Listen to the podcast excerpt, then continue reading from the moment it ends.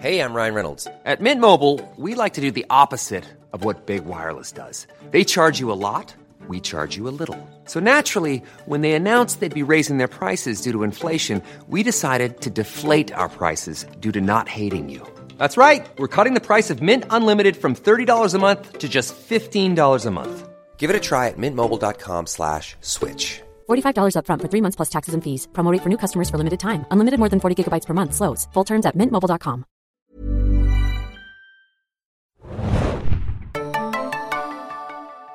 Einen wunderschönen guten Tag, hallo und herzlich willkommen, liebe Leute, zu einer neuen Ausgabe des Serienjunkies Podcasts. Wir sprechen heute über einen Neustart. Ein Neustart, der sehnlichst erwartet wurde und jetzt gerade vor allem in den USA das Gesprächsthema Nummer eins im Serienbereich ist. Mein Name ist Felix, ich bin euer Moderator, meiner Seite ist mein geschätzter Kollege Adam. Ahoi, hoi. Und wir beide sprechen heute über Watchmen. Watchmen, eine neue Serie von HBO, äh, hinter der Damon Lindelof steht. Den kennen einige vielleicht von Lost und Leftovers. Wir werden über ihn an anderer Stelle mal ein bisschen. Und Nash Bridges. Nash Bridges auch und Crossing Jordan auch. Ne? Äh, wir ja. werden über Damon Lindelof an anderer Stelle in, dieser, in diesem Podcast noch etwas äh, genauer sprechen. Äh, wir sprechen aber vor allem grundsätzlich über Watchmen, das ab dem oder seit dem 20. Oktober äh, in den USA auf HBO läuft und ab dem 4. November dann auch in Deutschland zu sehen sein wird bei Sky Atlantic in der linearen Ausstrahlung, aber dann auch über die VOD-Dienste von Sky. Ist ein bisschen unglücklich, muss ich ganz ehrlich sagen, dass äh, zwei Wochen zwischen dem US-Start und der Deutschlandpremiere liegen. Ähm, wir wollen jetzt diesen Podcast nutzen, da wir halt auch die Möglichkeit hatten, vorab reinzugucken in die Serie via Screener euch schon mal so einen kleinen Vorgeschmack zu geben auf dieses Ding. Denn ich glaube, Adam, sind wir uns schon mal einig im Vorfeld, das ist was, was man auf dem Zettel haben sollte und auf das man sich gefasst machen kann, oder? Ja, auf jeden Fall. Äh, und wahrscheinlich sollte man auch schon irgendwie ein bisschen vertraut sein mit der Vorlage. Genau. Man kann auch reinspringen, aber es ist von Vorteil, wenn man die Vorlage mal äh, gelesen hat. Schön, dass du es erwähnst. Äh, die Vorlage Watchmen, der Comic von Alan Moore und Dave Gibbons aus den 80er Jahren, wird hier auch gleich Thema sein. Wir werden euch mal so ein bisschen einführen in diese Welt der Wächter und äh, mal äh, dem auf den Grund gehen, was es damit zu tun hat und welche Bedeutung dieser Comic eingenommen hat damals äh, und noch heute und wie stilprägend und genrebringend er gewesen ist. Wir werden äh, versuchen, nicht zu viel zu spoilern, weil ähm, die Folgen ja in Deutschland erst noch richtig erscheinen werden. Wir möchten einfach so ein bisschen unsere ersten Eindrücke mit euch teilen und sobald vielleicht eine Stelle kommt, wo wir glauben, dass wir was vorwegnehmen könnten, dann machen wir ganz klar eine, eine Spoilerwarnung nochmal und weisen darauf hin. Äh, weiß nicht, ob es für den ganzen Spoilerteil reichen wird. Äh, mein Ziel ist es irgendwie, dass so viele Leute so unvorbereitet wie möglich die erste Folge von Watchmen sehen, den Piloten. Ähm, denn ich glaube, das ist die beste Art und Weise, diese neue Welt von äh, ja, dieser, dieser Serie irgendwie zu erfahren und da einzusteigen. Ähm, ja, das ist ungefähr unser Plan für diesen kleinen Podcast. Äh, und äh, bevor wir loslegen mit so ein paar grundsätzlichen Sachen und dem klassischen Vorgeplänkel, äh, haben wir noch einen wichtigen Hinweis, denn wir danken unserem Sponsor EMP der diesen Podcast äh, unterstützt und empfehlen euch einfach mal auf emp.de zu gehen, wo ihr tolle, spannende Sachen zu Halloween findet. Zum Beispiel ganz viele verrückte Pechkeks-Produkte. Hm. Kennst du Pechkeks, Adam? Ja, ja kenne ich tatsächlich. Das ist so eine, so eine, so eine Firma, die machen äh, so, ich habe das so wirklich so wie die Antithese zum Glückskeks, also ah, das, was hm. runtergefallen ist bei der Produktion, ist im Endeffekt bei Pechkeks gelandet. Und das ist eigentlich ganz wichtig. Da gibt's Kaffeebecher mit äh, T-Shirts, Fußmatten, Turmbeutel und sogar äh, auch Flaschenöffner mit einem sehr lustigen Spruch, wie ich finde finde und ja. da steht einfach nur drauf, du Wurst. Würde ich mir sofort in die Küche hängen. Also schaut doch mal vorbei auf emp.de und schaut euch mal an, was es da so zu holen gibt. Äh, zum, äh, zum einen auch von äh, Pechkicks, wo es auch die Pech Keks Winkelkatze gibt. Ja. Oder die Pech Winkelkatze. Ja. Ihr kennt diese in diesen diese äh, leicht kitschige Katze, ja, Restaurants, die dir zuwinkt. Also schaut da mal vorbei. Guti, wir legen los mit unserem äh, kleinen Gespräch über Watchmen und wie bereits angekündigt, legen wir erstmal mit dem Urschleim los. Das Alte Testament, wie es Damon Lindelof selbst bezeichnet hat, der Comic Watchmen von Alan Moore und Dave Gibbons. Adam, was ist das eigentlich und warum ist das Ding so bedeutsam für Popkultur und generell das Superheldengenre? Das ist eine gute Frage. Es ist eine zwölfteilige Maxi-Serie aus dem Jahre 1986, wie du schon erwähnt hast, von Alan Moore und Dave Gibbons. Ursprünglich sollten eigentlich mal die Ch äh, Charleston-Charaktere äh, verwurstet werden darin, aber dann gab es ein paar rechte Schwierigkeiten und dann waren es doch eigene Charaktere, die da eingebaut wurden. Und Charleston hat natürlich auch so ein paar DC-Parallelen. Äh, Watchmen erschien dann auch bei DC Comics 1986 und war so einer der großen Titel aus, aus dem Jahr zusammen mit Dark Knight Returns von Frank Miller, der so eine Dekonstruktion des Superhelden-Genres gemacht hat, bevor es überhaupt cool war. Also es war so das Dark Age und da konntest du halt ein paar Experimente wagen. Dark äh, Knight Returns hat einen alten Batman gezeigt am Ende seiner Karriere. Watchmen zeigt jetzt hier so, äh, was passiert, wenn Superhelden äh, für gegen das Gesetz quasi erklärt werden und dann gibt es einen Mordfall, der alles ins äh, Rollen bringt und äh, eine sehr detaillierte, dichte Geschichte, ein Whodunit auch ein bisschen und ein ein in, im, im Höhepunkt des Kalten Kriegs spielendes äh, Werk, das ziemlich faszinierend ist, das sehr kompliziert ist, das äh, sowohl vom, vom Skript als auch von den Zeichnungen her sehr detailversessen ist und äh, das viele, glaube ich, dann so als Beispiel genommen haben für spätere Werke auch. Ähm, Alan Moore aber hat inzwischen ein Problem mit vielen seiner Mainstream-Werken, hat sich auch verabschiedet, so ähm, Credits dafür zu beziehen und gibt das alles Dave Gibbons an. Der hat sich mit DC verkracht, weil er eigentlich mal wollte, dass Watchmen nie wieder äh, nachgedruckt wird.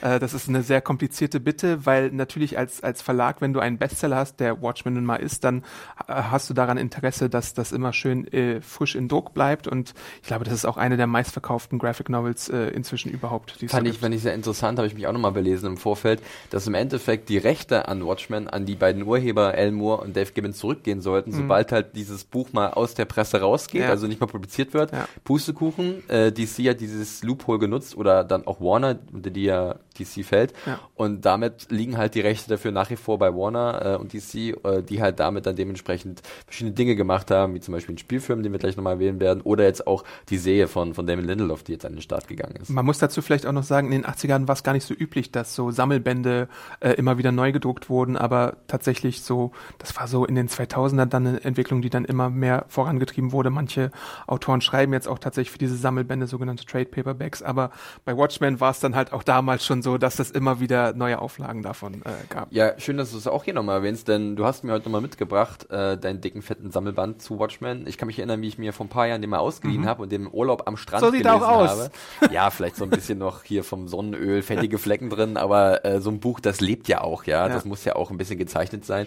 Ähm, da werde ich mich, glaube ich, in den nächsten Wochen nochmal ein bisschen reinstürzen, weil ich bin jetzt angefixt, nochmal diese Welt zu äh, erkunden oder nochmal mit anderen Augen zu sehen. Äh, du hast es bereits eigentlich schon perfekt beschrieben. Es ist ein sehr ganzheitliches Werk, ja. ne, was wirklich auf sehr viele verschiedene Aspekte unserer Welt oder dieser alternativen Welt, wie sie da gezeigt wird, eingeht und ähm, wo halt wirklich ein Zahnrad auch das andere beeinflusst und wo große Geschichten ja äh, erzählt werden, aber auch sehr intime kleine Geschichten, was glaube ich dann wirklich so ein bisschen äh, in dem Genre zumindest was Neues war, was anderes mhm. und vielleicht auch was Gewagtes, wo wir halt oft nur tadellose Heldenfiguren hatten, die jetzt hier aber demontiert wurden und auch gezeigt wurde, hinter diesen Masken, das ist nicht nur dafür da, um sich vielleicht selbst zu schützen, sondern auch Dinge zu tun, um nicht äh, identifiziert zu werden als jemand, der vielleicht äh, seine Macht und seine, seine Fähigkeiten ausnutzt, um anderen zu schaden.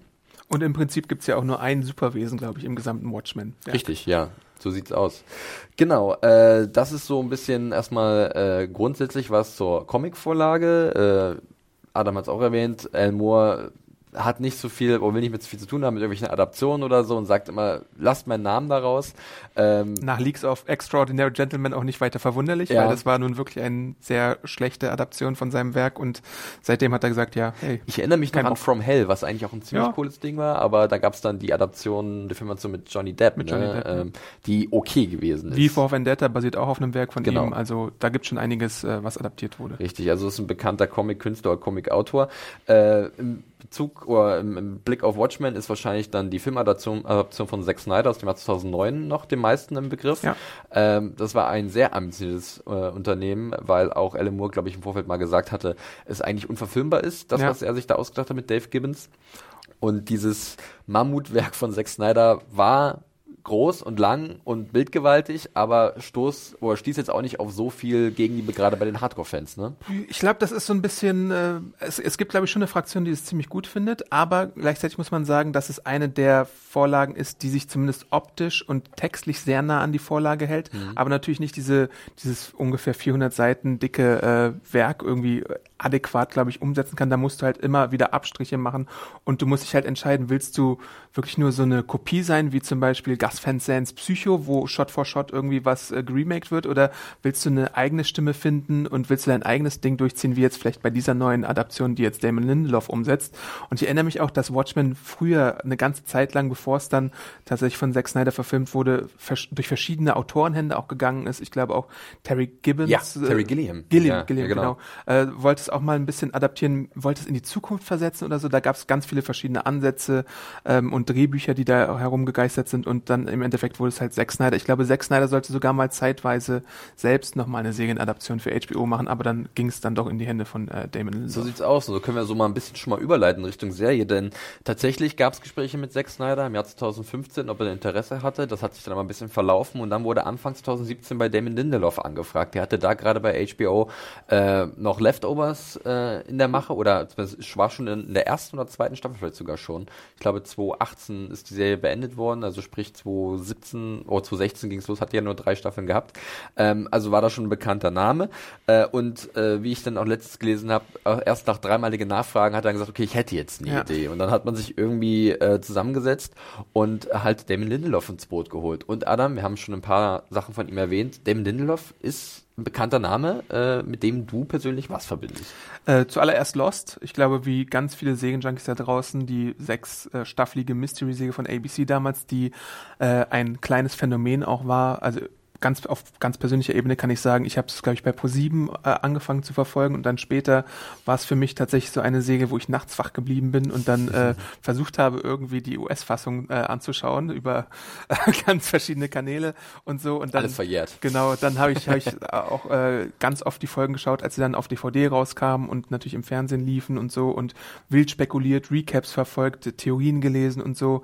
Ähm, zusammen mit Carlton Hughes hat er diese Säge gemacht und das war halt, bevor irgendwie Social Media irgendwie in war, gab es da einen ziemlich interessanten Fankult auch darum. Mhm. Äh, natürlich auch mit einem relativ kontroversen Ende, muss man ja sagen, ja. wobei ich, ich da irgendwie so verschiedene Lager sehe. Äh, entweder die Leute, die irgendwie auf die Rätsel stehen oder auf die persönlichen Beziehungen, die die Serie ja sehr auch sehr gut geschafft hat, äh, aufzubauen und äh, ich persönlich bin ja wahrscheinlich, ich weiß gar nicht, ob ich in der Minderheit bin oder so, aber ich mag ja das Finale sogar tatsächlich von Lost. Und dann später kam halt Leftovers, eine Serie, die wie ein äh, dauerhafter Tiefschlag ist, ja, emotional eine, gesehen. Wie ein äh, äh, Presslufthammer, der dein Herz malträtiert, äh, eine Stunde äh, lang am Stück und dann denkst du, okay, ich habe es geschafft und dann geht's weiter. Zumindest in der ersten Staffel ja. war das ja so gewesen. In den darauf folgenden Staffeln äh, hat es dann auch Momente der Leichtigkeit und der Hoffnung gehabt und hat uns auch, glaube ich, äh, vor allem in der gesamten Redaktion von Serienjunkies.de äh, jahrelang jetzt begleitet, äh, zumindest die drei Staffeln, die es gab, und immer wieder Diskussionen hervorgerufen zu gewissen Episoden, aber halt auch ähm, ja tiefe tiefe Spuren hinterlassen, emotional gesehen. Also war auch eine Serie jüngerer Zeit, die mich wahnsinnig mitgenommen hat und ähm, die die mich dann auf Dinge Arten und Weise berührt hat, das ist ja fast nicht mehr jugendfrei. Also das war wirklich äh, eine schöne, schöne Erfahrung gewesen. Also Damon Lindelof ist auf der Serienseite zumindest äh, jemand, der sicherlich polarisiert, gerade weil Lost ihm nach wie vor ähm, angehangen wird, das was am Ende passiert ist von einer äh, nicht kleinen Gruppe, äh, was vielleicht dann auch ein bisschen unfair ist bei der Betrachtung, muss man ganz ja. ehrlich sagen. Ähm, wir könnten noch erwähnen, dass er natürlich auch für einige Drehbücher verantwortlich ist, die jetzt auch nicht so gut angekommen sind. Ich erinnere mich so ein bisschen an Star Trek Into the Darkness, mhm. was bei einigen Hardcore-Trekkies natürlich äh, auf Unmut gestoßen ist. Oder auch Prometheus hat er auch das Drehbuch ja. geschrieben die Alien-Fortsetzung. Äh, das waren alles so Dinger, wo äh, durchaus diskutiert wurde, inwiefern das notwendig gewesen ist oder überhaupt äh, sehenswert gewesen ist.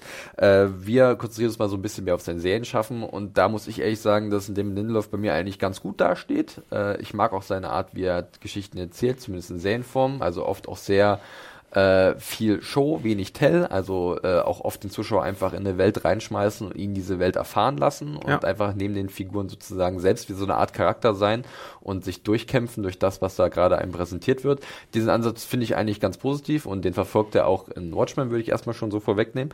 Äh, und von daher äh, war ich da sowieso relativ hellhörig, als dieser Name so wirklich in Verbindung gebracht wurde mit dieser Marke. Ja. Und ein ganz großer Easter Egg-Fan, muss man ja auch sagen. Also Ja. ich meine, äh, sowohl auch bei ein- Lost als auch bei Watchmen. generell zu sagen, genau, er ist ein äh, großer Fan von, von so versteckten Anspielungen, Ja. aber er ist auch ein großer Watchmen-Fan. Und das Ja. ist, glaube ich, auch, das hat, wird er auch nicht müde zu erwähnen, hat es in relativ jungen Jahren selber gelesen und immer wieder gelesen. Für ihn ist es wahnsinnig wichtig gewesen, ähm, dieses, äh, ja, für sich und seinen, seinen Werdegang als, als Kreativer. Und äh, für ihn war es aber auch wichtig zu sagen, das wird keine 1 zu 1 Adaption, sondern es wird, er hat oft das Wort Remix benutzt, es wird wie so eine Art des Neue Testaments zum Alten Testament, was sich so ein bisschen vermessen anhört, wenn Ja. man äh, das Neue Testament schreiben möchte. Aber er hat, ich glaube, ich, äh, auf der Suche nach Beschreibungen ist ihm nur das irgendwie in den Sinn gekommen. Äh, und äh, dass es eher so den Geist des Buches oder des Comics mitnimmt, sicherlich auch äh, einige Ereignisse und auch Charaktere des Comics, ja, Ja. Äh, mitnimmt, wodurch es so eine Art Sequel ist, aber grundsätzlich eine ganz eigene Geschichte erzählen will. Und da sind wir auch grundsätzlich auch wieder bei dieser Frage, ähm, dass wir natürlich, also ich lüste ja immer so nach originalen Stoffen, ne? Ich brauche nicht immer diese ganzen Adaptionen. Und hier ist es so ein so eine Grauzone so ein bisschen, Ja. ne? bevor wir ins Detail gehen, um was es geht und ähm, was für mich auch erstmal ein gewisser Reizpunkt war und zu sagen, okay, ich kenne die Vorlage, aber die im Endeffekt ja nur in gewissen Teilen eine Vorlage sein soll. Wie ist es bei dir so gewesen? Dachtest du, das ist ein guter, guter Fit, wie man so schön sagt? Oder äh, hattest du Vorbehalte? Weil ich weiß nicht, wie bei dir, auf welchem Podest da die Watchmen sind. Ach, gar nicht mal auf so einem hohen Podest. Ich sehe Watchmen auf jeden Fall ganz klar als, äh, es ist unbestritten, glaube ich, eines der größten und beliebtesten und von der Kritik gefeiertsten Comicwerke, was es so gibt. Äh, eine Zeit lang, wenn du immer jemanden gefragt hast nach einem Einstiegswerk, haben sie dir tatsächlich gleich Watchmen an den Kopf gehauen, wobei das vielleicht sogar ein bisschen überfordernd sein kann für, eine, für einen Comic-Anfänger. Ähm, aber ich finde es eigentlich ganz gut, dass ich bin immer ein Fan davon, wenn du ähm, deinen eigenen Ansatz verfolgst und jetzt nicht unbedingt eins zu eins was wiedergibst. Also so ein Sin City und so und Watchmen von Zack Snyder finde ich so ein interessantes Experiment, aber ich finde, das muss nicht immer so quasi äh, äh, das sein, was, was bei einer Comic-Adaption geboten wird, sondern ich finde, wenn du, wenn du clever irgendwie einen Remix machst, dann finde ich es meistens sogar ansprechender, als wenn du irgendwie schlecht etwas Dagewesenes Und du hast auch die Möglichkeit, dadurch vielleicht Dinge ein bisschen anders zu interpretieren und äh, auszudrücken, als es die Vorlage gemacht hat. Denn wir müssen auch ganz klar sagen, äh, wir beide finden die Comic natürlich sehr lesenswert und Ja. würden es jedem empfehlen, aber äh, da ist auch nicht alles eitel Sonnenschein in dem Sinne, dass da auch sicherlich mit gewissen äh, Minderheiten äh, durchaus hart ins Gericht gegangen wird oder äh, gewisse homophobe Äußerungen äh, natürlich drin sind oder frauenfeindliche äh, Bebilderungen oder dergleichen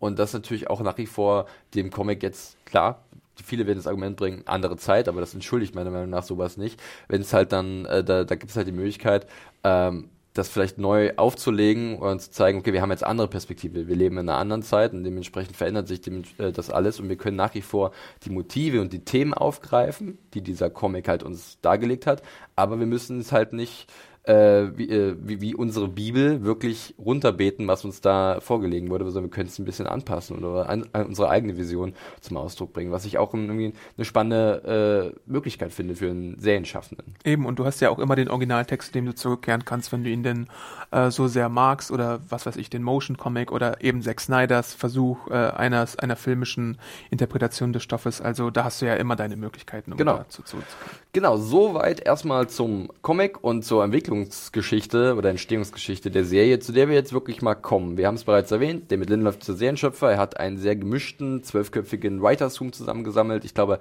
sieben Damen sind dabei, äh, mehrere schwarze Autoren auch mit drin. Äh, als Regisseurin für die Pilotepisode hat er Nicole Cassell rangeholt, die hat für ihn äh, auch schon bei The Leftovers einige Personen übernommen. Außerdem dabei ist auch Stephen Williams, der bei Lost ganz viel gemacht hat. Also es sind einige Bekannte aus dem Damon Lindelof-Verse, ja, sozusagen. Und ähm, sie haben jetzt halt äh, diese erste Folge zusammengezimmert, äh, die uns in die Serienwelt von Watchmen einführt. Und Adam, du hast jetzt die undankbare Aufgabe, Gott. den Leuten da draußen mal so spoilerfrei wie möglich zu erklären, was da eigentlich so abgeht und in was für einer Welt wir uns befinden. Also, Watchmen spielt im Jahr 2019. Das Jahr kennt ihr vielleicht. Abgehakt.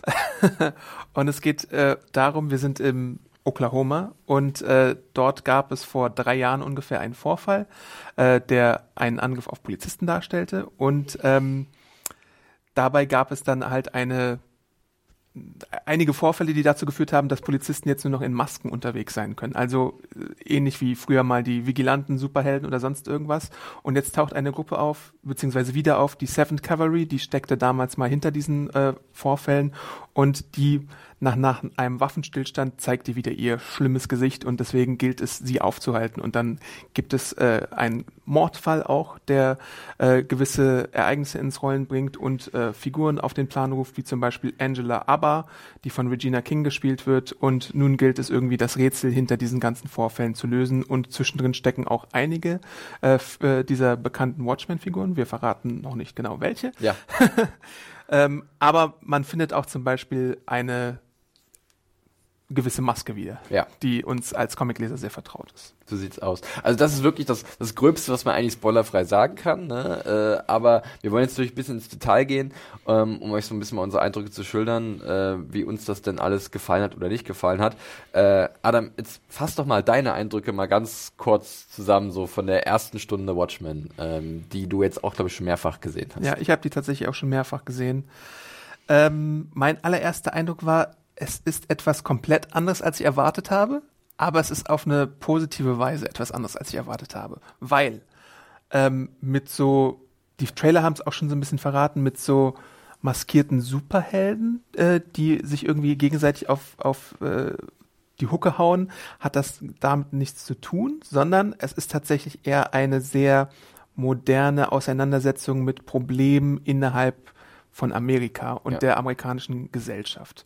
Also statt einem Konflikt, äh, der im Kalten Krieg spielt und Amerika gegen die Sowjetunion aufhetzt, haben wir hier tatsächlich eher so rassistische Probleme, die im äh, Mittelpunkt stehen. Und das finde ich einen sehr interessanten Ansatz und einen sehr mutigen Ansatz, muss ich auch sagen. Ähm, und mal sehen, wie das so in den neuen Folgen sich dann entspinnt. Greifen wir das gleich mal auf. Das ist ein großes Thema der Serie, ähm, die äh, ja, Veränderung in der amerikanischen Gesellschaft oder das, was schon immer da gewesen ist und wieder aufkeimt in sehr extremer, radikaler Form. Ähm, du hast sie bereits erwähnt, die Seventh Cavalry, die äh, eine Art ja äh, extremistische, rassistische Gruppierung sind, die sich auch alle maskieren. Und dabei auch, ich würde sagen, wir, wir können das einfach mal so ansprechen, weil man sieht es in den Trailern, die Maske von dem ehemaligen Wächter Rorschach äh, ja. äh, trägt, den wir aus den Comic kennen, ähm, was sicherlich auch für einige Fans dieser Figur, die ja so ein bisschen der Underdog immer gewesen ist, ja. äh, vielleicht auch erstmal etwas irritierend ist. Das aber stimmt. ein interessanter Ansatz ist, denn äh, das ist das Wichtige bei Watch, dass wir nicht vergessen, kein Held oder keine Figur, die wir da sehen, ist perfekt oder weiß alles besser, geht den richtigen Weg. Selbst ein äh, allwissendes Superhirn wie Ozymandias, Adrian Wade, äh, ist nicht vor Fehlern wahrscheinlich gefeit, wahrscheinlich am wenigsten, weil er halt so hochintelligent ist. Aber he did it 35 minutes ago. Aber he did it 35 minutes ago. Äh, doch jemand wie Rorschach ist natürlich auch in seiner Art und Weise ein Extremist, äh, wie er halt auch seine Werte vertritt und dementsprechend kann man seine Ansichten natürlich auch auslegen äh, in Arten und Weisen, die eventuell nicht gerade friedlich sind oder auch wirklich mehr Hass schüren, was halt in dem Fall hier wirklich auch so ist.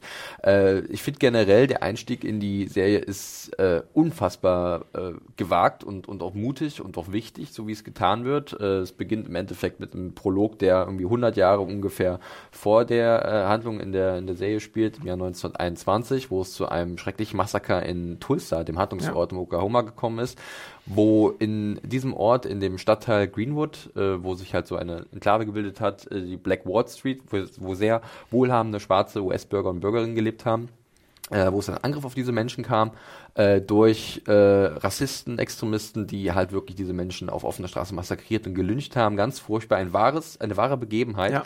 die hier so ein bisschen uns ähm, eine Einleitung gibt, aber auch einen Kontext, ne, dass, dass das in diesem Land passiert ist und dass das nicht vergessen werden kann und nicht vergessen werden darf und natürlich auch die Identität einer Nation prägt und eindeutig oder, oder unveränderlich prägt und, und beeinflusst.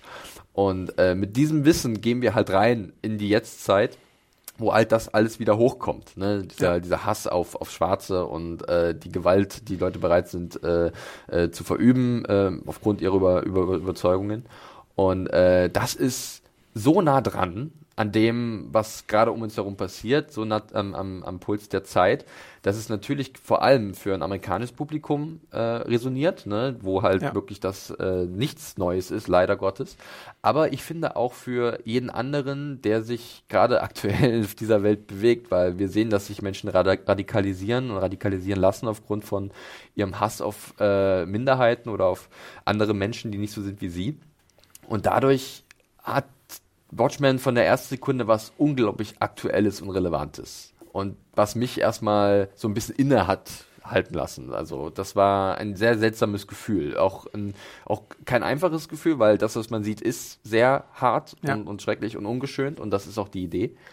Aber äh, das ist schon mal so ein, so ein kleines Brett, was man uns am Anfang da gibt, was wir durchbohren müssen, oder? Ja, das stimmt. Also äh, die Säge macht es dir mit Absicht nicht leicht oder es gibt dir kein gutes Gefühl, aber ich finde, das ist auch wichtig bei manchen Segeln einfach mal, dass du halt auf ein verschwiegenes, vergessenes Kapitel in der US-Geschichte blickst. Äh, und man hat auch gesehen bei Twitter, wenn man es verfolgt hat, der Begriff äh, Talza 1921 und, und Worte, die damit in Verbindung standen, haben auch getrendet. Und weil es so viele halt nicht wussten, dass es ein echtes er er ja. Erlebnis war, nicht Erlebnis, äh, ein echtes Ereignis, Ereignis war. Ja. Ähm, und es gibt ja auch diesen äh, den äh, Essay von Tanasi äh, Coates äh, dazu, äh, den man vielleicht mal lesen sollte, um sich damit äh, bisschen vertrauter zu machen. Ich, ich glaube, es war Case of Reparations for Reparations. Äh, genau. Äh, werde ich nochmal verlinken an der Stelle. Ich habe auch, ich werde auch meine Review verlinken zur ersten Folge, da sind auch ganz viele Links drin. Aber genau, da werdet ihr auch finden. Ja, und es ist, es ist, äh, es ist schwierig und es, es, es fordert dich auch intellektuell heraus, sich damit mal ein bisschen zu befassen und gibt dir halt nicht irgendwie nur so schöne oder äh, krasse Bilder oder sonst irgendwas, sondern äh, zwingt dich dazu, mal äh, zu hinterfragen, was eigentlich hier los ist und warum gewisse Zustände eigentlich so sind, wie sie sind. Warum gerade. sie auch wiederkehren, eventuell, ja. wie das passieren kann. Und äh, das ist erstmal so unser, unsere, unser Nullpunkt, bei dem wir starten. Und ab da äh, erfahren wir halt gleich, wie die Welt von heute aussieht in dieser alternativen äh, Historie, äh, in der äh, ein Richard Nixon wie halt in dem Comic über 30 Jahre lang Präsident gewesen ja. ist der USA, äh, in der die USA den Vietnamkrieg gewonnen haben, ähm, und äh, in der irgendwann auch ein Robert Redford, ja, genau der mhm. Robert Redford, der Darsteller, ähm, auch zum Präsidenten geworden der ist. Der Sundancer in Chief. Der Sundancer in Chief, äh, der bekanntermaßen sehr liberal eingestellt ist und mit dieser Politik, äh, mit seiner Art äh, vielleicht auch für Gesetze gesorgt hat, die halt auch dieses Land, der USA, wie wir es da sehen, anders geformt haben, als, das, als dass wir es kennen, ne? indem sich vielleicht dann auch diese Menschen, ähm, die sich zu diesem Hass verleitet fühlen, provoziert gefühlt haben und jetzt sagen, wir müssen uns wehren, wir müssen unser Land zurückholen, ja. äh, da halt dann auch zum Beispiel Reparationszahlungen an die Hinterbliebenen der Tulsa-Opfer ähm, von, von staatlicher Seite gewährleistet wurden und das sind alles so Dinge, die sich gegenseitig bedingen und was für mich schon mal irgendwie sehr passt zum, zur Vorlage, wo halt auch wirklich man ein ganzheitliches Bild hat von der Gesamtsituation, wo man einzelne Momente sich rauspicken kann, die aber halt irgendwie reinpassen und sich dann zu einer großen Summe ergeben, wo alles miteinander verknüpft ist. Und das ist erstmal ein Ansatz des Worldbuildings, den ich den ich schätze, wo ich persönlich reingezogen werde und wo ich dann sofort Interesse entwickle. Ja, was du sagst, äh, das Worldbuilding ist so ziemlich gut. Ähm, das, das würde ich auf jeden Fall unterschreiben und die Serie profitiert auch sehr davon, wenn man sie mehrmals schaut. Mhm. Ich würde sogar äh, dazu übergehen, sie mit Untertiteln zu schauen, weil äh, sie so detailverliebt ist in gewissen Angelegenheiten. Also nicht nur, dass du überall Easter Eggs visueller Natur hast, zum Beispiel Poster im Hintergrund oder so, die dich äh, auf, auf gewisse Sachen im Comic erinnern, sondern halt auch so Radiodurchsagen, die du vielleicht beim ersten Mal verpassen würdest, äh, die dir weitere Details geben. Du hast hinten im Hintergrund auch zum Beispiel Fernsehprogramme, die gewisse Sachen nochmal äh, beleuchten, äh, wie die Welt denn so äh, abläuft abläuft und gestaltet ist. Ähm, du hast aber halt auch einfach ähm, Bildkompositionen, die dir vielleicht erst auf den zweiten Blick erscheinen äh, und die halt auch wieder äh, Anspielungen sind an den Watchmen Comic. Also es ist sehr eine sehr reichhaltige Welt, die so halt nicht unbedingt beim ersten Mal schauen sofort greifbar wird und du vielleicht beim zweiten Mal schauen nochmal auf gewisse Details achtest dabei. Das, das finde ich sehr, sehr schön. Das ist, das ist sehr schön und sehr spannend, weil äh, wir beide haben ein bisschen mehr als die erste Folge gesehen mhm. äh, und ich fand es jetzt allein erstmal nochmal interessant, nochmal die erste Folge an sich zu sehen und dann nochmal auf andere Dinge zu achten.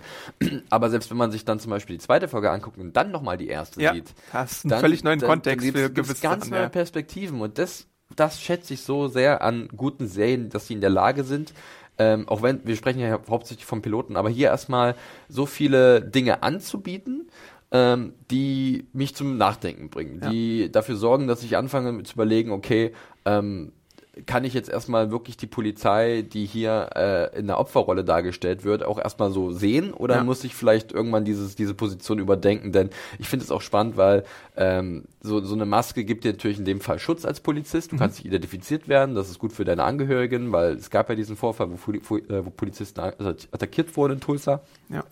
Aber auf der anderen Seite, eine Maske macht dich auch anonym, um Dinge zu tun, die du vielleicht niemals tun würdest, wenn du nicht anonym wärst. Also es ist ein zweischneidiges Schwert. Und das ist ja auch wieder so ein Thema aus dem, aus dem Watchmen-Comics, dass du sagst, okay, können wir jemanden, der eine Maske trägt und gestern jemand gerettet hat, durch die Bank immer unser Vertrauen geben oder wird er irgendwann vielleicht diese, diese Macht missbrauchen? Und das ist so ein Ding, was im Hinterkopf ist. Du siehst natürlich erstmal natürlich diese, diese Ungerechtigkeiten und diese, diese äh, Ungleichbehandlung ähm, und das, was, was sich da zusammenbraut. Aber es versteckt sich so viel mehr in dieser Serie, was ich erstmal für den ersten Moment, wo ich die, diese erste Folge sehe, unfassbar reizvoll finde, wo ich sage, ja, mehr davon, ob ihr es schafft, das alles irgendwie zusammenzubringen. Ja. Da, da müsst ihr mich noch von überzeugen im weiteren Verlauf. Aber für den ersten Moment ist das genau so ein Ding, was ich jetzt gerade brauche. Wo ich anfange zu googeln, zu gucken, okay, was ja. ist das, wo ich lese, wo ich querlese? Gab es das wirklich? Okay, krass. Ist es so einfach äh, oder ist da noch eine zweite Ebene? Und hier sind mehr als zweite Ebenen, hier sind fast dritte, vierte Ebenen. Und das ist schon irgendwie dann eine Serie, die halt dann auch wo es sich lohnt, drüber nachzudenken und darüber zu sprechen. Und halt diese kleinen spannenden Details der alternativen Geschichte, wie sich das alles so aufgebaut hat. Also da ist dann zum Beispiel ein 51. US-Staat hinzugekommen ja. oder so, wo, wo, mit dem du vielleicht gar nicht gerechnet hattest. Oder ähm, weiß ich nicht, ähm, da ist halt so viel drin tatsächlich. Also man wirklich, also wir können ja so mal ein bisschen, dass ihr mal ein bisschen drauf achtet, weil es glaube ich auch spannend. Ich hatte gesagt, Millions of people have lost weight with personalized plans from Noom, like Evan, who can't stand salads and still lost 50 pounds. Salads, generally, for most people, are the easy button, right? For me, that wasn't an option. I never really was a salad guy. That's just not who I am. But Noom worked for me. Get your personalized plan today at Noom.com. Real Noom user compensated to provide their story. In four weeks, the typical Noom user can expect to lose one to two pounds per week. Individual results may vary. So unvorbereitet wie möglich reingehen, ist ganz klar. Äh, wir machen jetzt mal so kleine Spoilerwarnung. Jetzt kommen so ein paar, paar Details, auf die wir gerne eingehen wollen. Ähm, äh, dann an der Stelle vielleicht mal für äh, 10, 15 Minuten mal skippen. Wir kommen dann nochmal zum Allgemeinteil äh, und vielleicht auch zu den Darstellern, über die wir ja auch relativ universell sprechen können, ohne zu viel zu verraten. Aber zum Beispiel, was man so mitbekommt, ist Telefone. Ich habe da ja. mal ganz exzessiv drauf geachtet. Ähm, gerade dann nach der zweiten Folge und dann, wo ich die erste Mal gesehen habe, man sieht keine Mobiltelefone. Mhm. Adam hat es vorhin nochmal gesagt, man erkennt an einer Stelle, dass die Autos auch nicht mit Brennstoffen fahren, sondern elektronisch betrieben sind. Wir haben äh, Hinweise auf den Comic, wo äh, gewisse Oktopoden den, aus dem Himmel auf Autos regnen, wo man auch denkt, als Kenner der Vorlage, okay, da ist irgendwas im Busch. Also man sieht so ganz viele kleine ähm, Stücken, die genommen werden aus der Vorlage. Ja die diese Welt informieren, die wir sehen, weil es ja. ist ja die gleiche Welt, äh, aber die halt wirklich eher dezent auftauchen, ähm, bis auf in Form vielleicht von ein, zwei Charakteren, ja. die ein bisschen deutlicher natürlich so sind. Aber das ist spannend, weil, äh, und da kommt die große Frage natürlich auch ins Spiel, inwiefern man viel wissen muss vor dieser Serie mhm. über die Watchmen. Äh, und da bin ich der Meinung, es ist wahnsinnig hilfreich natürlich. Man kann sich je, nach jeder Folge oder ins Internet stürzen und diese Informationen sich selber ransammeln. Aber ich würde auch behaupten, dass da ein genereller Reiz entsteht, auch wenn man wenn man einfach nur verwirrt ist. Man denkt so, okay, ja. wie ist diese, warum existiert diese Welt, wie sie ist, dass man eher angeleitet ist zu sagen, okay, ich gucke mir die Vorlage an.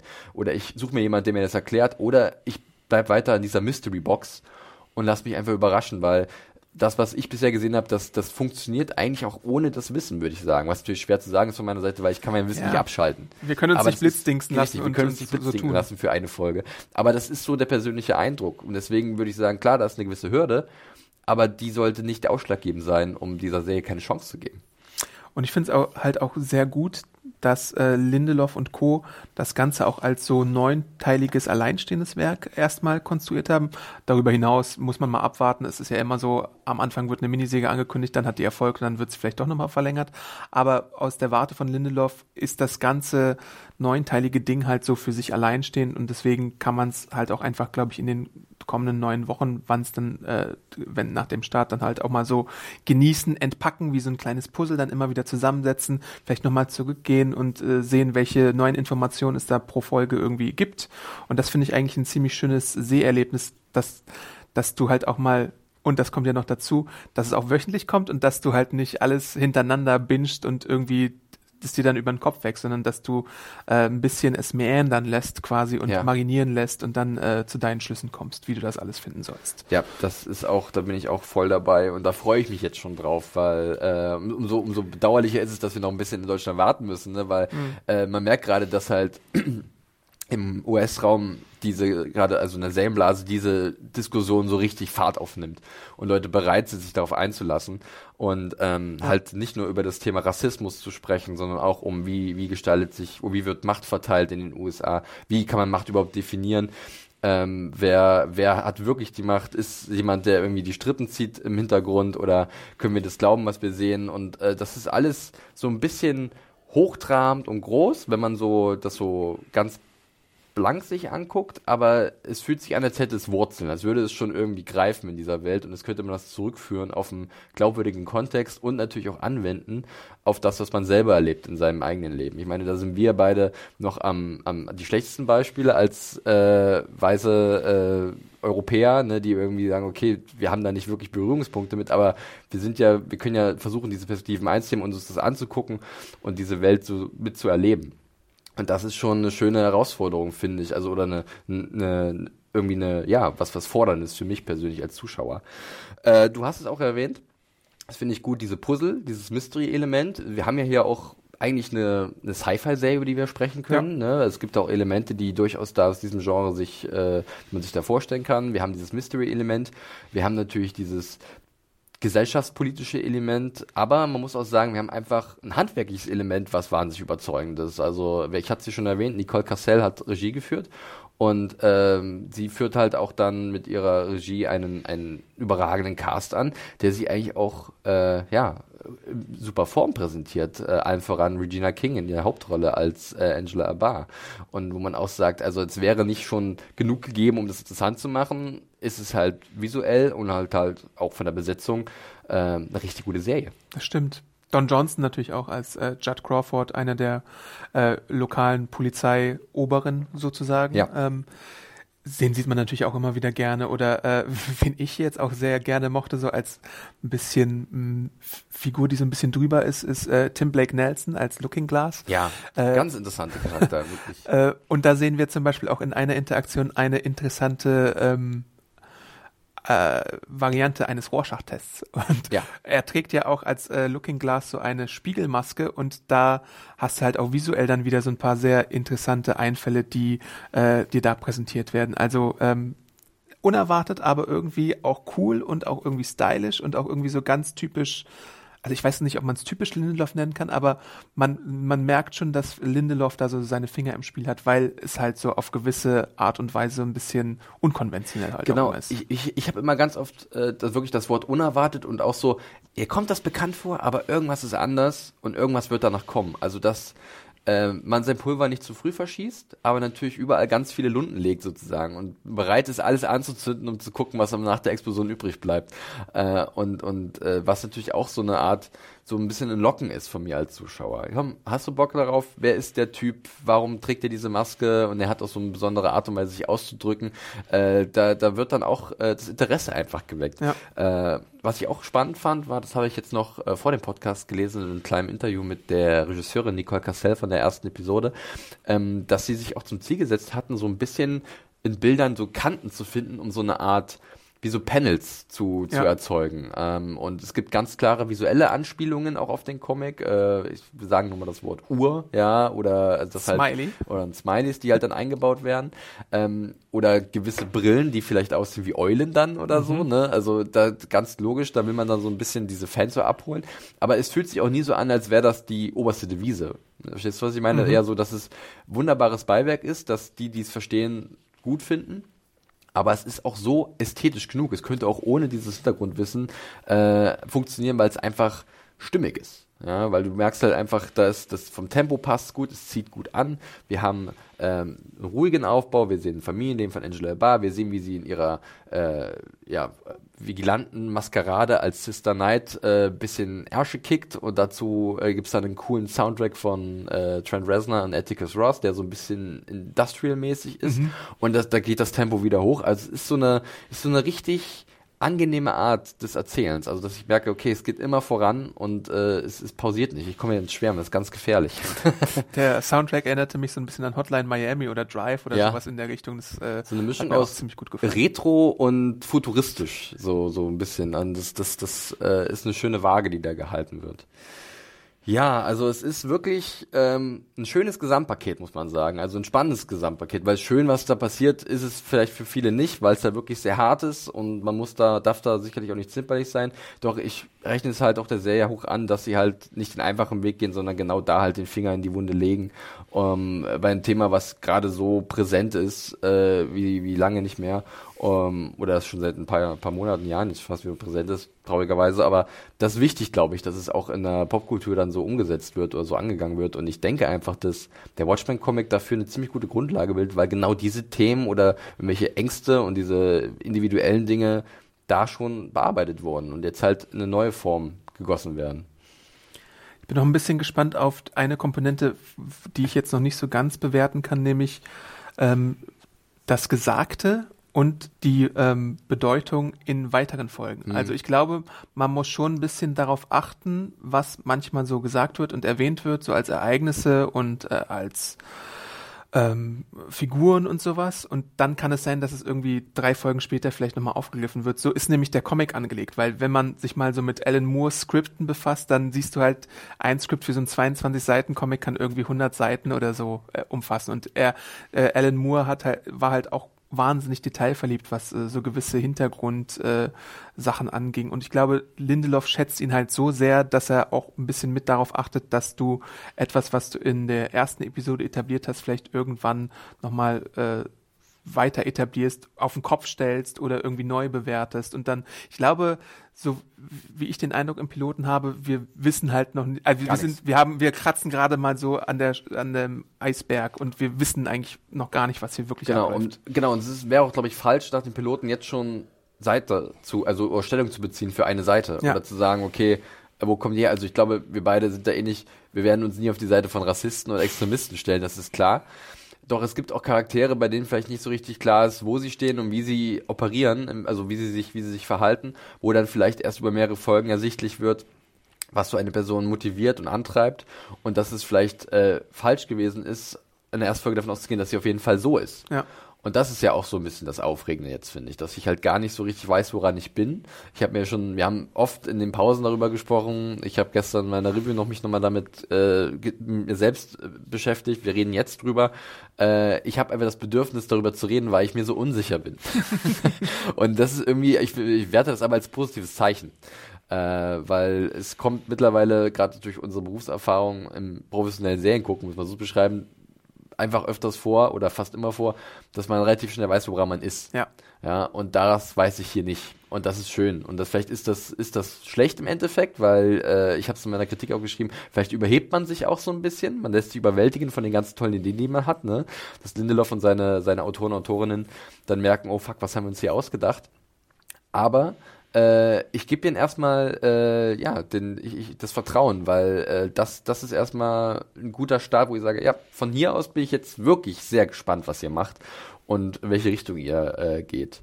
Genauso gespannt, wir müssen ihn auf jeden Fall namentlich erwähnen und äh, ich würde sagen, jetzt machen wir nochmal eine Spoilerwarnung, weil äh, wir sagen es jetzt einfach so, wie es ist. Die meisten können sich denken, für andere ist es vielleicht, die den Comic gar nicht kennen, völlig irrelevant. Wir müssen mal ganz kurz Jeremy Irons erwähnen. Ja. Wir haben jetzt schon Regina King erwähnt, sie ist überragend, sehr cool, sehr schön, dass sie auch endlich eine Superheldin spielen darf, was ja anscheinend ein großer Traum von jo. ihr gewesen ist und sie ist eine coole Superheldin. Eine mit äh, mit, mit, mit, mit Facetten, wo man auch noch ein bisschen vorsichtig sein sollte vielleicht und die so ein bisschen aber auch natürlich unser, unser Einstieg darstellt in diese Welt. Aber Jamie Irons ist natürlich einer der prominenten Namen, die hier mit dabei sind. Äh, und äh, wir kennen zum Beispiel aus die drei Musketiere. Nein, also Borgia! ja, Borgia, genau, der wirklich der gute Papst. Nein, Jamie Irons ist natürlich ein Begriff, äh, also von, ich belege was am bekanntesten ist, er war zuletzt zum Beispiel auch bei den Batman-Filmen dabei als Alfred. Ja, er hatte äh, vorher war Stirb langsam 3, ah. der schlechteste, nee, nicht, es gibt noch schlechtere uh. Stirb, ich finde den dritten nicht, aber das ist eine andere Diskussion. äh, für mich gibt's ja nur drei Stirb langsam. Ja, und davon auch. ist es der schlechteste, meiner Meinung nach.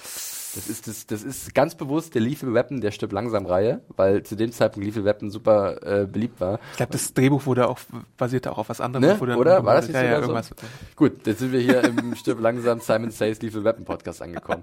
Nein, Jeremy Irons äh, spielt äh, einen Charakter äh, namens ja, eigentlich ist er nur äh, der Master erstmal, ja, ja eine ein yes, ein, Master. Of course, ein, Master. ein äh, wohlhabender Mensch, der irgendwo in einem kleinen Schlösschen äh, im idyllischen Nirgendwo lebt. Ich glaube, in Wales wurde gedreht, vielleicht ist auch Wales der Handlungsort. Auf jeden Fall fragt man sich bei ihm einfach, was soll das? Und das ist wieder so eine Komponente dieser Pilotepisode, sagt, was macht Jeremy Irons? Sind es Privataufnahmen? Ja, so wirkt es. Bisschen auf dem Pferd rumcruisen. sind, sind, ist es Heimvideoshow von Jeremy Irons, wie er irgendwo im walisischen äh, Grün in seinem, seinem Schloss da haust.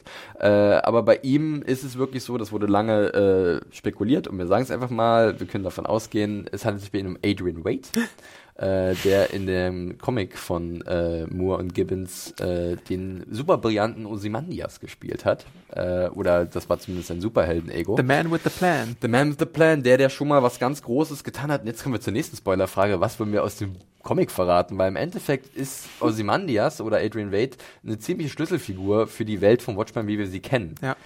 Ähm, denn er hat dafür gesorgt, dass äh, im Endeffekt der Kalte Krieg äh, ein Ende hatte ja. und sich die Menschen zusammengerafft haben. Äh, und äh, das war, das hat er halt vor 35 Minuten gemacht.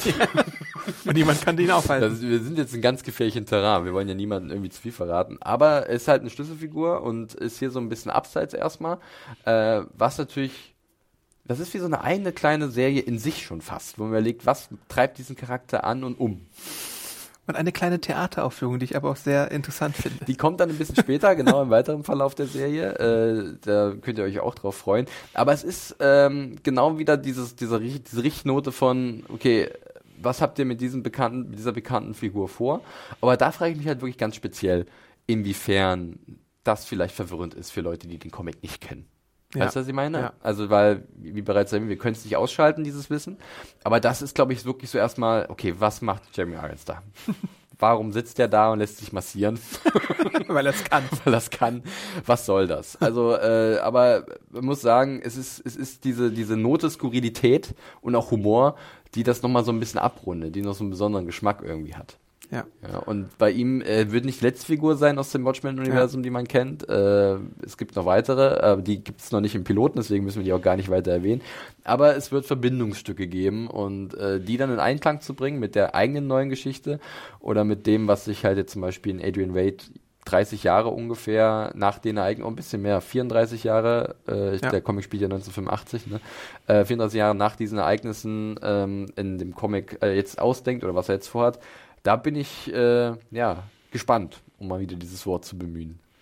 Ja, also ich glaube, das ist so die, die, der Aspekt im Piloten, der große Fragezeichen auf jeden Fall aufwirft, aber ich finde es halt auch sehr unterhaltsam tatsächlich, ja, was mir da geboten wird in diesen ja. wenigen Minuten schon. Also äh, da kann man sich, glaube ich, darauf freuen, wenn man so ein bisschen auf so Quatsch steht. Ja, es ist, es ist, einfach nur ein bisschen. Grandioser Quatsch. Bisschen, ein bisschen Mumpitz. ja, äh, genau. Ähm, ich weiß gar nicht, wie weit wir noch gehen wollen. Äh, der Pilot endet auch auf einer sehr schockierenden Note, wobei ich finde, dass die etwas angedeutet wird. Vielleicht beim zweimaligen Sehen ist es noch auffälliger, mhm. äh, in welche Richtung das geht.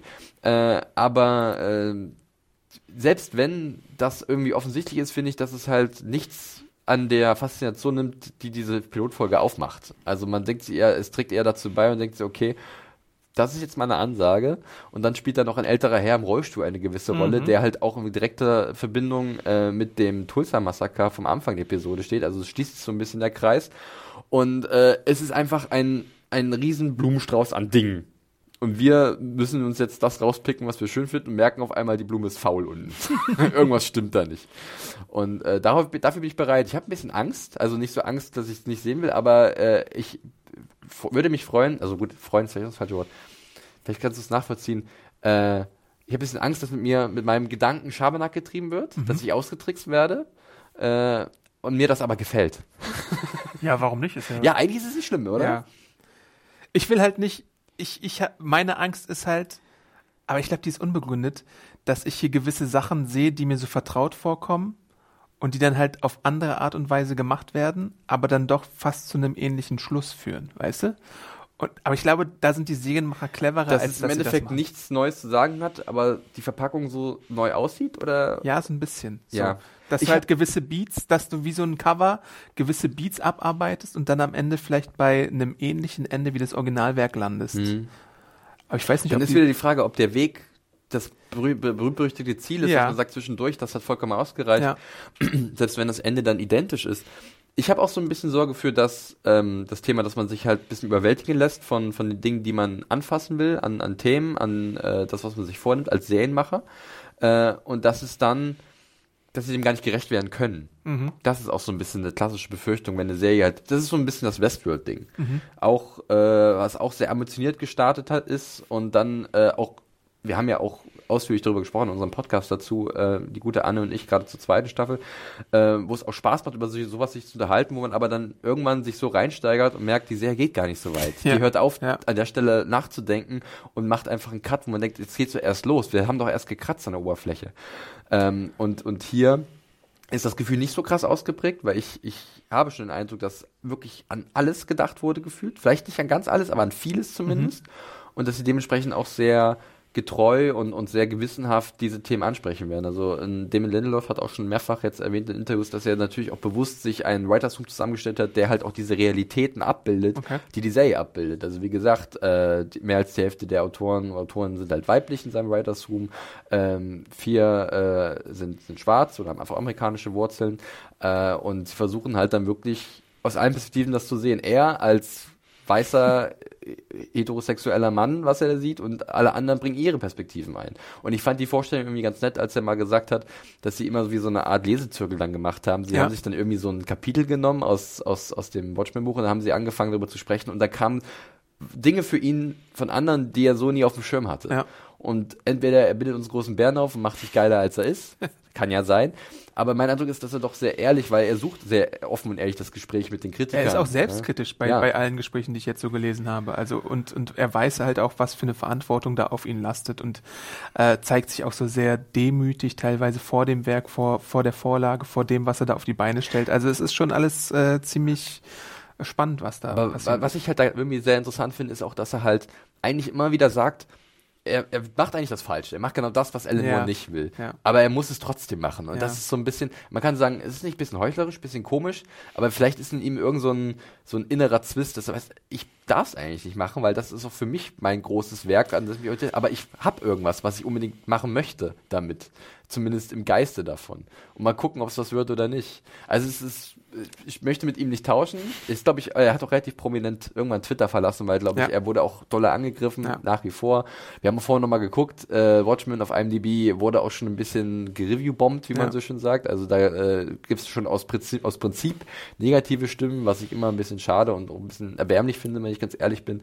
Ähm, aber äh, so ist das nun mal. Äh, das ist auch ein interessantes Thema, ähm, sicherlich. Und ich finde es auch spannend, dass zum Beispiel, das ist ja Thema soziale Medien soziale Netzwerke, dass das ja in dieser Serie überhaupt keine Rolle spielen kann. ja, das ist ja alles ja. haptisch. Und wenn das noch mit drin wäre, dann hätte ich Riesenangst als Serienschöpfer, das in Einklang zu bringen. Mhm. Ne, da macht man sich vielleicht schon ein bisschen einfacher, aber es ist natürlich nicht, um, nicht, nicht weniger spannend. Ja, ja. Ihr merkt schon, wir, wir ramblen ein bisschen, wie man so schön sagt. Ja, wir haben so viele Sachen, die uns durch den Kopf schwören und äh, die uns da beschäftigen bei Watchmen. Und ähm, das spricht, ich versuche mal so ein bisschen auf die Zielgerade einzuleiten, Ja. das spricht, glaube ich, schon für die Serie an sich. Also ich kann sie wirklich nur jedem ans Herz legen, äh, wenn es denn soweit ist, ab 4. November in Deutschland äh, via Sky.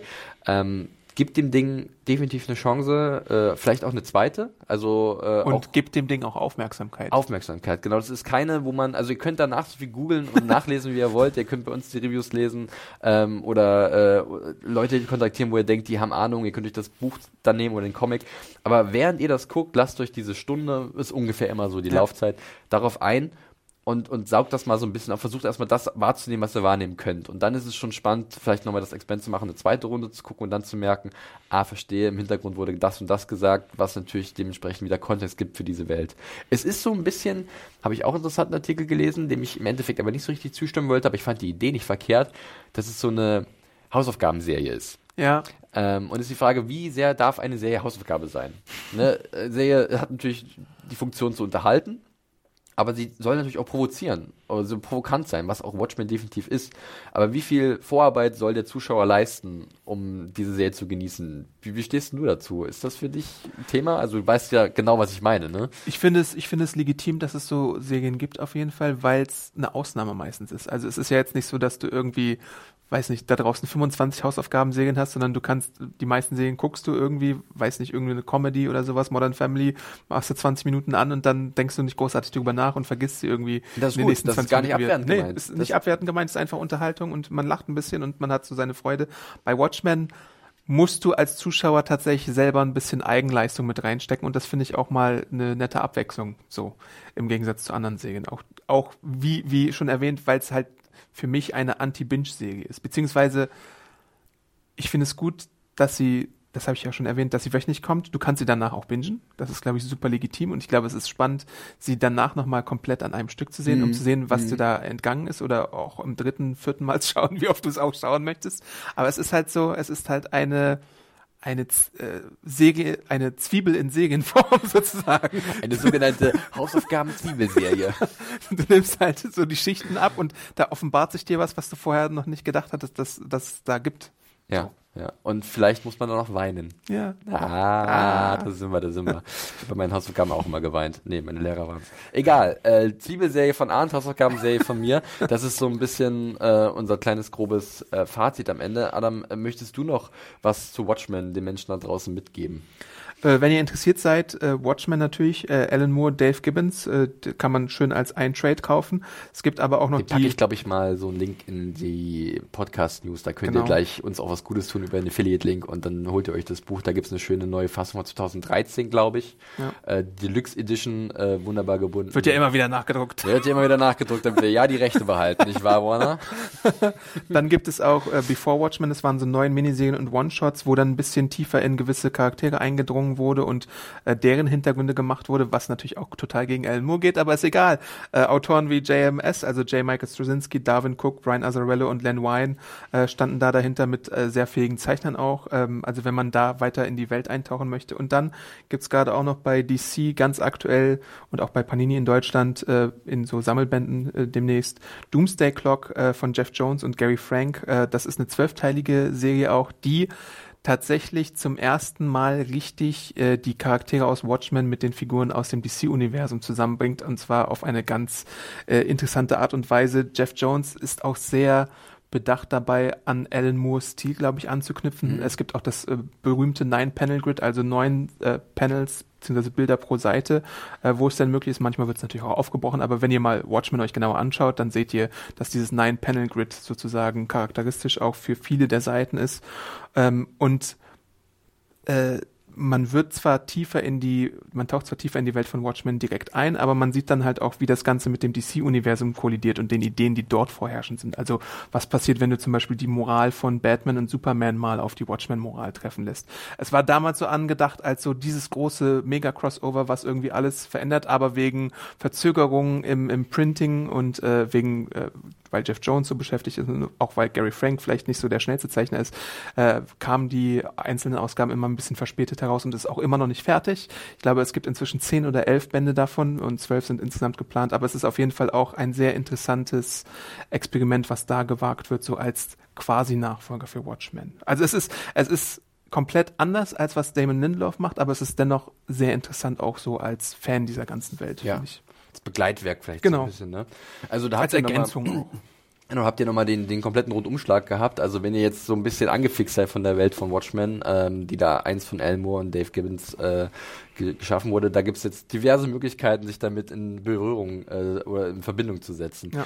Also, ansonsten bleibt es eigentlich dann nur zur Serie zu sagen, freut euch drauf, würde ich sagen. Ja. Ne? Freut euch auf eine richtig coole Regina King, ähm, die einen sehr coolen Hauptcharakter spielt, auch ein Hauptcharakter, den man, glaube ich, so in der Form selten gesehen hat. Eine, Mhm. eine, eine schwarze Frau, die halt als Superheldin auftritt, aber gleichzeitig auch so ein bisschen natürlich die Protagonistin ist, an der wir uns orientieren.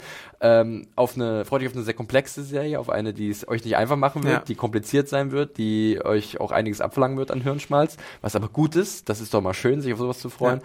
Und ähm, freut euch einfach auf eine wilde Fahrt, weil das mache ich gerade. Ich, ich, wir hatten die Möglichkeit, mehrere Episoden zu sehen vor, wir hatten mehrere Screener. Ich bin nicht über die zweite Ich hinausgekommen musste mich auch zusammenreißen. weil ich wollte mehr sehen, aber ich möchte jetzt, ich möchte das Stück für Stück. Wenn ich jetzt heute hätte darüber sprechen müssen, mit sechs Folgen gesehen, du zwei, Ja. ich will, will nicht wissen, was für ein Gespräch geworden wäre. Ja. Das wäre ganz eigenartig. Und so war es so ein bisschen Selbstzügelung, aber auch gleichzeitig natürlich mit Blick darauf, dass das mal wieder eine Serie ist, die man auch gemeinsam genießen kann Ja. in, in Diskussion. Und das können wir natürlich machen. Äh, entweder ihr schreibt es einfach über äh, die, die Mailadresse äh, podcast.serienjunkies.de eure Meinung zu Watchmen, wenn es soweit ist, oder ihr kontaktiert uns halt dann über Twitter, wo wir auch zu finden sind, Adam, Ja. und, mit, unter den Händeln Awesome Arndt und du, Felix? at John Ferrari. Also da freue ich mich jetzt schon drauf, wenn da Leute dann soweit sind und das endlich sehen können, wenn sie vielleicht irgendwas haben und auch mich gerne korrigieren. Ich meine, ich habe es auch schon geschrieben, in meiner Kritik. Ähm, die werden jetzt immer wöchentlich erscheinen. Äh, unsere Reviews zu Watchmen. Schauen wir noch, wie wir das machen mit dem Veröffentlichungsdatum. Ähm, aber äh, da bin ich auch gespannt auf die Beiträge, äh, wenn es denn nicht immer die gleichen sind, nach dem Motto, Damon Lindelof ist der schlimmste Mensch, den die Welt jemals Der hat kein gesehen Talent. Das ist mittlerweile da muss ich leider müde gehen, Freunde. Ähm, das, da, da kommt der bei mir nicht weit. Ja, gut, wir sind fast durch. Wir haben aber noch einen wichtigen Hinweis zum Abschluss, denn wir hatten es schon am Anfang erwähnt, dieser Podcast wird gesponsert von unseren Freunden bei EMP. Kennt ihr noch damals? Ich habe das mit meinen Freunden in der Schule gemacht. Wir hatten den EMP-Katalog. Kam gerade das Wochenende bei mir Ne? rein übrigens. Und ja. dann wurde der EMP-Katalog in der Klasse rumgegeben und hat einer eine Sammelbestellung gemacht und ähm, dann wurde das groß abgeschickt.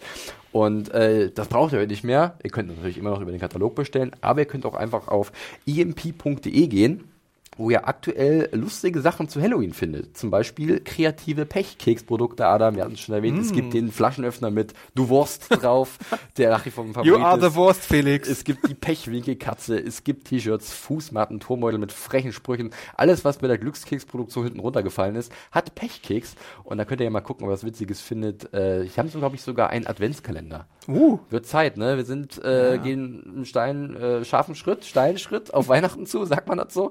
Äh, also schaut doch mal vorbei auf emp.de und äh, gönnt euch eine Kleinigkeit von Pechkeks. Ja, da waren wir jetzt aber jetzt auch wirklich durch mit allem. Wir haben alles, äh, sofern, also eigentlich haben wir nicht alles besprochen, was unmöglich ist, aber ich fühle mich etwas besser. Ich bin etwas losgeworden, Adam. Ich hoffe, dir geht's ähnlich. ja. Und ähm, wir sind dann gespannt, wie es euch da draußen gefallen wird. Ähm, ihr habt bereits gehört, wie ihr uns kontaktieren könnt. Macht das einfach. Äh, euer Feedback ist immer gern gesehen. Genauso wie eure positiven Bewertungen auf iTunes. Lasst da mal gerne ein paar Sternchen da. und Oder paar Apple nette Worte. Podcast. Ich glaube, Apple so heißt es Podcast, inzwischen, ne? Ganz nur Apple Podcast. Äh, das hilft uns generell weiter. Ihr findet uns ja da, äh, aber halt auch bei Spotify und YouTube. Na dann, wir sind durch, verabschieden uns für diese Woche und äh, hören uns demnächst wieder. Zu was auch immer. Ich bin gespannt. Nothing ever ends. Außer dieser Podcast. Oh, Ah, Macht's gut, liebe Leute. Ciao. ciao.